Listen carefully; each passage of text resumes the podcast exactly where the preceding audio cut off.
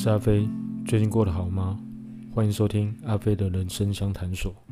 今天想跟大家聊聊倾听。倾听这件事情说起来很简单，可是做起来似乎比想象中困难。我觉得人际关系里面很重要的关键之一就是倾听。我们常常会听到人家在抱怨：为什么你这么自私，不会考虑到别人？或者是你为什么都不能为你自己的生活负责？不然就是在抱怨你为什么不能替家里多出一点力呢？这些都是我们时常会听到，很多人会用来对自己的小孩、伴侣，甚至父母的责备用语。有些人会认为都已经用尽了自己的心力了，眼前的这个人却依然什么都无动于衷。到底这个人的逻辑为什么那么不可理喻？他的人生到底出了什么差错？还是他是刻意跟自己唱反调？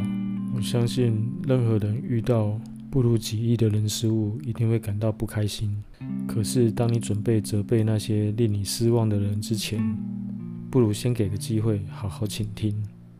倾听是给人一种被允许、被理解的感受，也是我们是否愿意持续敞开心扉的关键因素。或许对方只是缺少我们给予足够的犯错空间，真正的问题不一定在他们身上，说不定反而是在我们这些人的身上。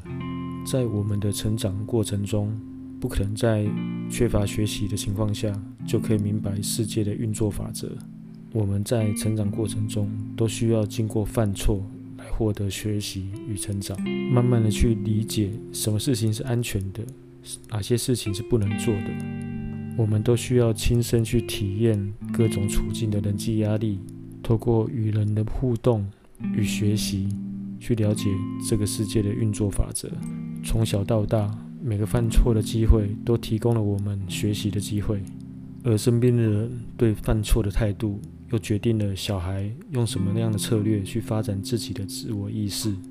可是，我们常常。会发现许多的大人们会拥有过高的期待，对犯错的容忍度非常低。慢慢的，在成长过程中就不再有自由选择的机会，于是不允许犯错的现象就在每一段关系里蔓延开来。每个人对一件事情不满时，都不愿倾听，大声的怒吼。我们总是认为不该用情绪化的方式来表达对其他人的不满。应该要有礼貌，该出现咆哮来发泄。我们觉得发泄不对，于是渐渐的开始伪装起自己，试着假装一切都没事，虽然可能完全不是如此。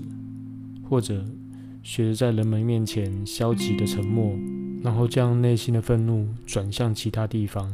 甚至有些人会开始怀疑自己的感受是不是不对。如果我们在成长过程当中只有这些选项，我们便会越来越不信任自己的感受，越来越不敢表达自己的感受，甚至从不满其他人慢慢变成不满自己，甚至尝试攻击自己，仿佛转往攻击自己就不会遭受其他人的道德责难。可是憎恨自己，却难以学会为自己负责。所谓的自我憎恨，只是专心的在攻击自己而已。并不能让人清醒地面对自己的人生。拥有负责能力的人，在面对事情的时候，是有能力做出平衡的回应；而那些不信任、不知道如何表达感受，甚至会攻击自己的人，是不清楚在事件发生的当下该做出如何的回应。往往倾听是最有效却也最困难的支持。其实，我们最需要的是放下成见，询问对方发生了什么事。让对方打开心房，愿意与我们分享。我们先展现愿意倾听的态度，这样一来，对方就有足够的安全空间来练习陈述自己的心情，而不是陷入各种内外冲突、自我防备当中，却不清楚自己最原始、最脆弱的感受。当我们试着去倾听别人的时候，才能真正了解问题在哪里。才能了解同一件事情，在另一个人的角度来看，会是什么样的问题。所谓的感受是很个人的，很可能你眼中的莫名其妙，却是他心里的理所当然。一心一意想说服别人，都是在难为自己。每个人都有自己的价值观，没有那么容易被说服。我们可以做的，只是告诉他还有其他不同的角度与做法，然后让他去思考、去评估。所谓的说服，往往不是被别人说服，而是要我们自己说服自己。今天就聊到这里，希望你会喜欢今天的阿飞的人生相谈所。如果你对于节目有任何建议，都欢迎留言或写信给我。